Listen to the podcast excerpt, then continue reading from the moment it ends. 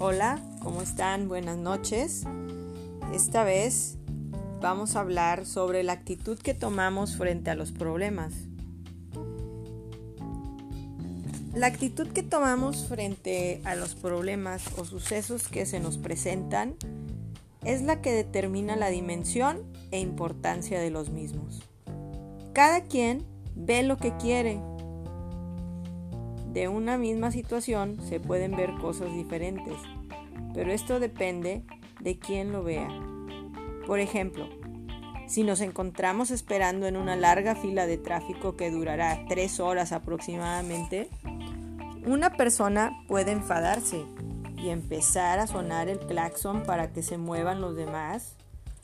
O la persona puede optar por tranquilizarse, no desesperarse, empezar a escuchar música que le gusta o platicar, jugar con sus acompañantes en el coche.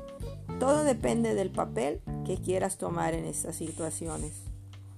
Sin dejar de ser realistas o soñadores, podemos transformarnos en personas más positivas y creativas para vivir las circunstancias de una manera menos traumática y más relajada. Bueno, en este tema tenemos que saber que si tomamos esta actitud optimista, nos va a llegar lejos y vamos a aprender de las situaciones.